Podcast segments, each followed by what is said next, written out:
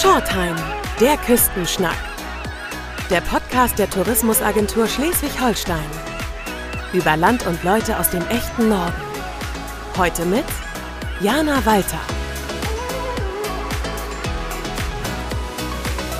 Ein herzliches Moin zu einer neuen Shorttime-Folge. Heute dreht sich hier alles ums Gemüse. Und zwar um ein ganz bestimmtes, den Kohl. Und das kann natürlich nur eines bedeuten. Wir befinden uns im Kreis Dithmarschen, der Kohlregion schlechthin in Schleswig-Holstein. Bei mir sitzt ein absoluter Experte für die Region, Wilken Boje vom Kolosseum in Wesselburen. Er ist ein echter Dithmarscher Jung und Chef des Traditionsunternehmens. Wilken, Kohl und Dithmarschen, das gehört ja einfach zusammen. Wie kommt das überhaupt? Ja, das gehört untrennbar zusammen. Ja, das ist tatsächlich so, dass sogar hier auf diesem Gelände vom Kolosseum äh, vor über 120 Jahren mal ein Gärtner gearbeitet hat. Und der hat die Kohlpflanze äh, dahingehend weiter gezüchtet, dass sie für den landwirtschaftlichen Gebrauch besser geeignet war. Und so nahm das diese Keimzelle aus Dithmarschen heraus denn seinen Lauf oder aus Wesselburen. Und äh, jetzt sind wir mittlerweile die größte geschlossene Kohlanbaufläche in Europa. Das heißt, wie viele Kohlköpfe werden hier im Jahr eigentlich so geerntet? Ja, zu den Kohltagen schnackt man dann immer ungefähr von 90 Millionen Köpfe. Also sprich, für jeden Bundesbürger haben wir einen Kopf Kohl. Ach, das ist wirklich richtig, richtig viel. Und hier im Kolosseum, wie viel verarbeitet ihr an Kohlköpfen hier pro Jahr? Die Kohlköpfe habe ich tatsächlich noch nicht gezählt. Ähm, wir verarbeiten hier circa 300 Tonnen Weißkohl im Jahr. Das ist echt enorm. Aber es ist ja so, dass ihr daraus nicht nur Sauerkraut macht. Ne? Ihr habt da auch ganz besondere eigene Kreation, was ihr mit dem Dithmarscher Kohl so anstellt. Vielleicht magst du mal so ein bisschen aus dem Nähkästchen plaudern, was ihr mit dem Kohl alles so macht. Ja, das Kolosseum ist ja aus einer ehemaligen Sauerkonservenfabrik herausgeboren worden unser erstes Standbein ist tatsächlich das klassische Sauerkraut aus Weißkohl und Salz. Und nebenher haben wir uns dann nochmal überlegt, was kann man denn noch alles Tolles aus dem äh, Weißkohl machen oder aus dem Kohl, aus Dithmarschen. Und äh, da vergehren wir jetzt auch noch andere Produkte. Also ähm, auch der Rotkohl kommt mit rein. Also das ist unser Kohlmix mit Weißkohl, Rotkohl, Äpfeln, Zwiebeln, Wacholderbeeren. Und äh, über die Jahre hat man gesagt, wir haben noch viel mehr Gemüse hier in Dithmarschen und äh, da machen wir dann praktisch einmal, was man so findet. Also wir haben unseren Gemüse allerlei, was jetzt äh, seit kurzem Kraut und Rüben heißt. Und ähm, da kommt dann Sellerie, Paprika, Blumenkohl, Porree, Möhren, Rettich, alles mit rein. Wird genauso hergestellt wie das Sauerkraut, also im Glas vergoren und mit lebender Milchsäure und kann dann eben warm oder kalt gegessen werden. Und jetzt unsere jüngsten Produkte ist ein Kimchi, Küstenkimchi äh, was ein bisschen ähm, mehr Würze hat. Das ist dann noch mit Chilipulver. Ähm, was da dann auch noch drin war, ist Ingwer, Knoblauch. Aber aus unserem Dithmarscher Weißkohl, Kimchi kennt man aus dem asiatischen Raum, genau. ähm, wo dann eben äh, Chinakohl meistens drin ist. Wollten wir nicht. Wir haben unseren Dithmarscher Weißkohl, den wir hier das ganze Jahr zur Verarbeitung haben. Und deswegen haben wir da unser Küstenkimchi. Und das Neueste, das ist unser Küstengold. Da haben wir dann noch ein bisschen äh, Farbe mit reingebracht. Äh, also Weißkohl ist auch Hauptbestandteil. Und da ist dann auch noch Apfelmus mit drin, Zwiebeln und die äh, goldige Farbe, die kommt von Kurkuma. Ah, okay. Also auch ein bisschen was Exotisches wieder mit eingearbeitet. Genau. Wir sind zwar ein traditionelle, äh, traditioneller Kreis, aber wir sind ja im Neuen nicht unbedingt verschlossen gegenüber. Wenn das was taugt, dann darf es auch kommen. Ich habe gesehen, aber ihr habt auch ganz verrückte Produkte. Ähm, man kann auch Pflegeprodukte aus Kohl herstellen. Also Haarshampoo habe ich gesehen, Creme. Ich bin vorhin ja schon mal durch den Bauermarkt ein bisschen durchgestöbert. Ähm, das ist ja wirklich sehr ungewöhnlich. Wie kam das denn zustande? Auf den ersten Blick ist es erstmal ungewöhnlich. Aber wenn man dann tatsächlich sich mal mit so einer, mit, mit dem Kohl intensiv beschäftigt, dann äh, hat der Kohl auch seine Heimat tatsächlich in der heimischen Hausapotheke. Früher hat man ganz viel mit Kohlwickeln gearbeitet bei Gelenkschmerzen, Rheuma, Flechten, Gürtelrosen, Neurodermitis, da hat man überall den Weißkohl genommen, das Weißkohlblatt, das äußere, und das mit dem Nudelholz ordentlich gewalzt, sodass die Zellstruktur aufgebrochen ist. Und dann hat man das praktisch um die betroffene Stelle gewickelt. Mhm. Dann eine Bandage rum. Und dadurch kann der Weißkohlsaft äh, aus der Zelle austreten und von der Haut aufgenommen werden. Und dann wirkt dieser Saft äh, schmerzlindernd und äh, auch unterstützt dann eben auch die Selbstheilungskräfte vom Körper.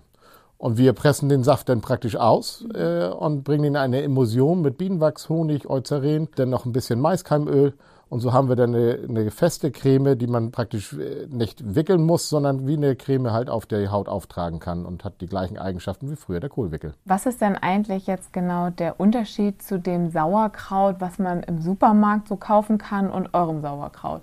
Unser Sauerkraut ist eigentlich das Sauerkraut, was jeder früher zu Hause hatte, wenn man selber noch Sauerkraut gemacht hat. Das haben ja äh, früher war das ja das Mittel, um äh, Gemüse haltbar zu machen über die Wintermonate.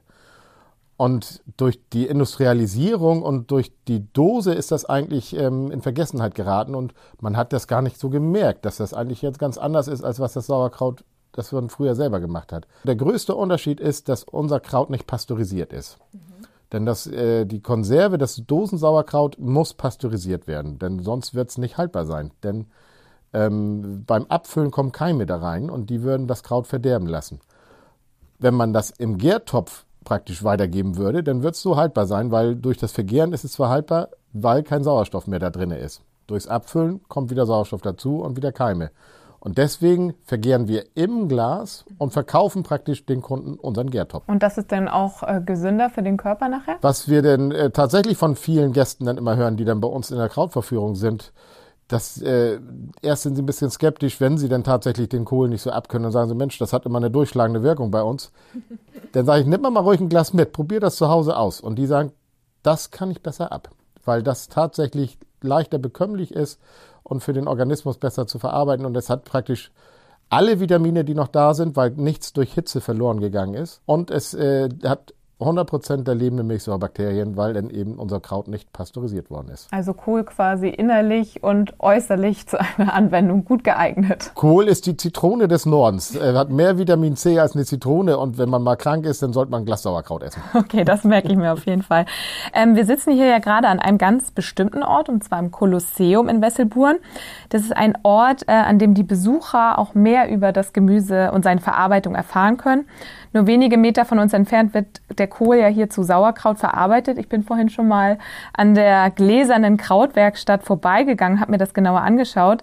Du bist ja der Chef des Ganzen hier und hast jeden Tag Kohl in der Nase.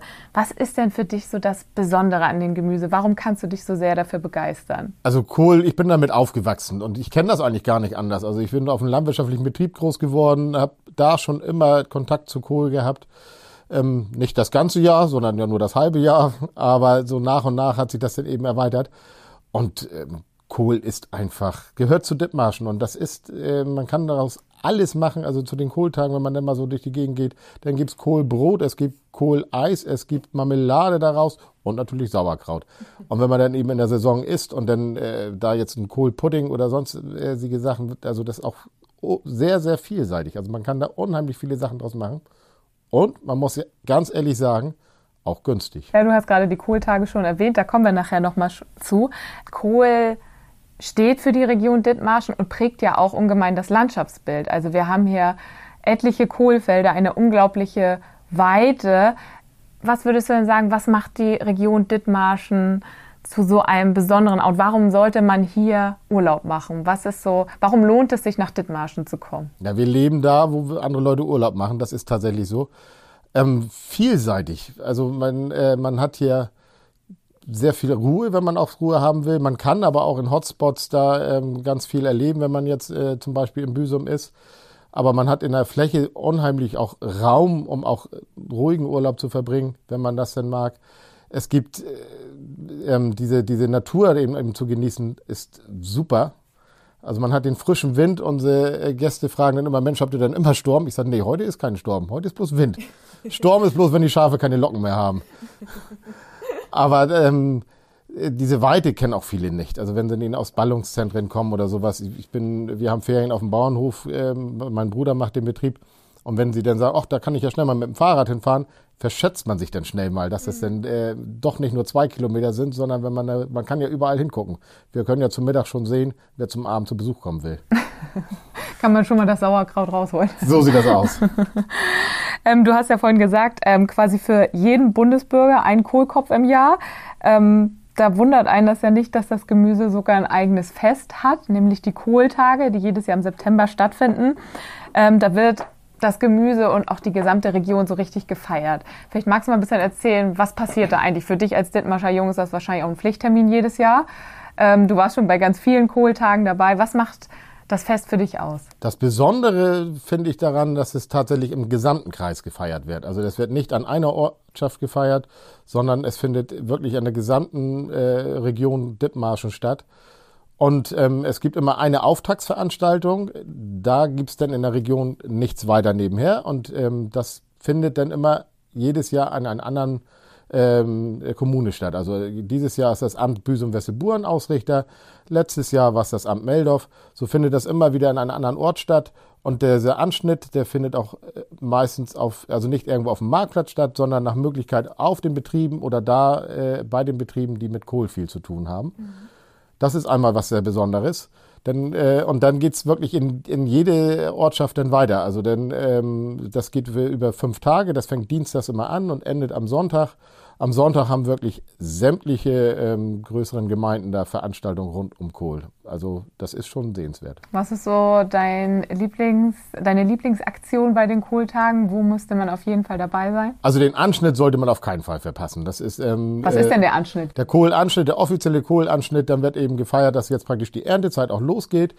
Und ähm, dieses Jahr ist sogar das Kolosseum der Austragungsort für den Kohlanschnitt. Ach, das ist ein ähm, Zufall. Das ist ein Zufall. Das ist das erste Mal. Das haben wir noch nie bisher gemacht. Eine Ehre? Eine Ehre, ja, genau. Und da kommt dann auch meistens ähm, entweder unser Ministerpräsident oder der Landwirtschaftsminister zum offiziellen Anschnitt. Mehrere tausend Gäste werden dann auch immer erwartet, äh, die dann eben rund um Kohl alles Wissenswerte erleben können. Sehr schön. Ähm, das Kolosseum ist ja ein echter Besuchermagnet hier in der Region. Es gibt sogar ein Museum in der oberen Etage. Was kann man denn da entdecken? Bei uns unten äh, gehen wir ja mehr auf die Verarbeitung. Im Museum geht es eher, dazu, wie es denn dazu gekommen ist, dass Dithmarschen so ein Kohlanbaugebiet geworden ist, was davon nötig ist oder warum ist es nicht woanders passiert. Denn ähm, da erklären wir, dass es einen lehmigen Boden auch braucht für den Kohlanbau. Man kann dann eben auch über die Anbauverfahren was äh, erkennen oder sehen. Wir haben auch einen Audioguide, wo dann eben die Gäste sich dann eben äh, über ein über ihr Smartphone, wenn sie es äh, dann den QR-Code scannen, dann wird zu jedem Gerät auch noch ein bisschen was erzählt, damit man dann ein bisschen mehr Informationen hat, wie dann eben das in Dithmarschen dazu gekommen ist, dass wir so ein Kohlanbaugebiet geworden sind. Es gibt also ein eigenes Kohlmuseum. Wir haben die gläserne Krautwerkstatt, die Dithmarscher Kohltage und es gibt sogar eine eigene Kohlregentin. Und die ist heute ebenfalls im Kolosseum zu Gast. Inken Sprick, du hast dieses ungewöhnliche Amt seit gut einem Jahr inne.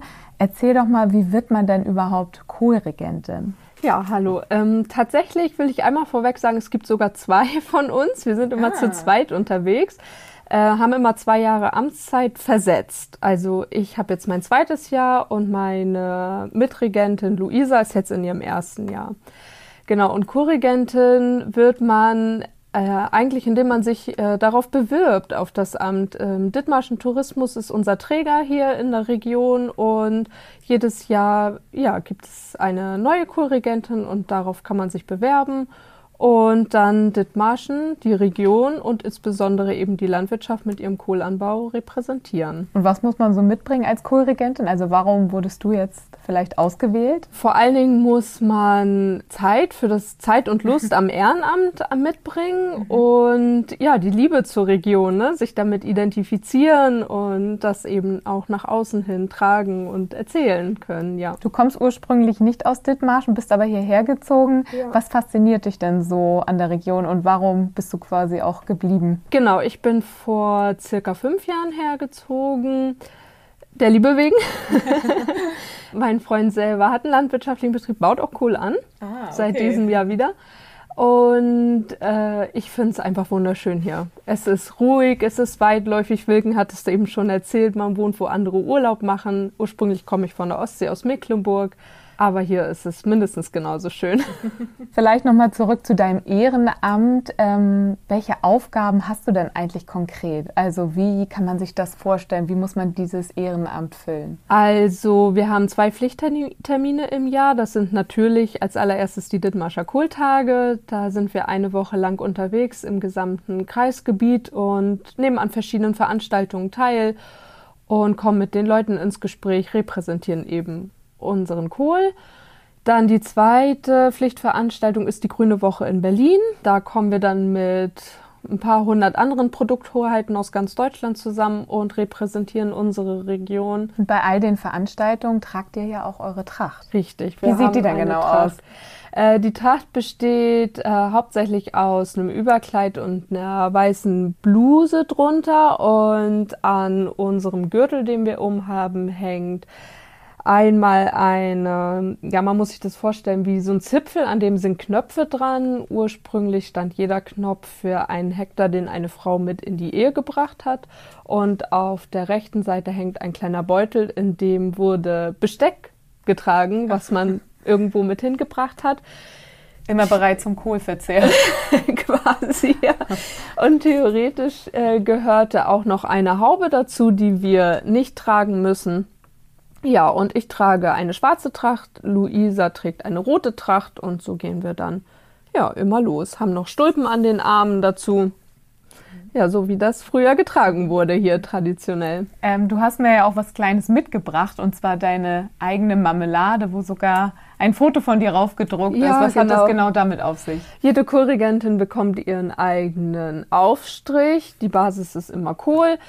Und äh, ja, genau, da wird das Foto von der Autogrammkarte mit draufgedruckt und mein Aufstrich ist Rotkohl Johannisbeere. Und ja, so hat man ein kleines Giveaway, was man den Leuten mitgeben kann, wenn man ein schönes Gespräch geführt hat. Rotkohl-Johannisbeere, auf jeden Fall eine ungewöhnliche Kombination Absolut. für eine Marmelade. Werde ich auf jeden Fall mal probieren. Ja, mach das. Und du hast gerade gesagt, Autogrammkarten habt ihr auch sogar. Genau, ja. Jede Produkthoheit hat eine Autogrammkarte. Bei uns ist das Besondere, wir haben jeder eine einzelne und eine gemeinsame tatsächlich, die wir dann verteilen können. Äh, ja, auch als Andenken. Ja, schön. Wieso heißt es denn eigentlich Kohlregentin und nicht vielleicht Kohlkönigin, wie man das sonst ja auch kennt von Krokusblütenkönigin, mhm. Schützenkönigin und so weiter. ja, das ist tatsächlich äh, geschichtlich bedingt, dass Dithmarschen äh, immer also eine Bauernrepublik gewesen ist und auch geblieben ist, äh, der Adel hier keinen Fuß fassen konnte und deswegen sind wir Kohlregentinnen und keine Königinnen oder Prinzessinnen. Letzte Frage vielleicht in die gesamte Runde. Wie esst ihr euren Kohl denn am liebsten? Unterschiedlich. Also das ist tatsächlich, äh, ähm, ich freue mich auch, wenn das, also wenn im Mai, wenn ich den Spargel essen darf. Und für mich gehört das eben das Saisonale da auch mit zu. Also ähm, wenn ich im Sommer habe ich sogar mein, unser eigenes Sauerkraut, dann mache ich noch ein bisschen Gewürzgurken dazu, dann habe ich einen super Salat. Mhm. Ähm, in der Erntezeit liebe ich es auch mal eine Kohlroulade zu essen oder dann eben einen Kohlpudding. Das äh, gehört einfach dazu. Ich esse tatsächlich am liebsten äh, Chinakohl und den als Salat. Ist auch als Rezept auf meiner Autogrammkarte hinten drauf. Also zum Nachkochen gut gemacht. Ich bin da sehr äh, offen für Neues und Exotisches und das schmeckt mir am allerbesten, aber gegen eine Kohlroulade habe ich auch nichts einzuwenden. ja, das kommt auf jeden Fall auch auf meinen Speiseplan. Und der Termin für die Kohltage in diesem Jahr vom 19. bis 24. September ist ebenfalls schon dick im Kalender angestrichen. Ja. Ähm, vielen Dank auf jeden Fall für den spannenden Einblick in die Welt des Kohls. Ja, sehr gerne. Und dann sehen wir uns zu den Kohltagen wieder. Auf jeden Fall. Das war eine neue Folge von Shorttime, der Küstenschnack der Podcast der Tourismusagentur Schleswig-Holstein. Wenn Sie mehr über Land und Leute aus dem echten Norden erfahren möchten, besuchen Sie uns unter sh-tourismus.de.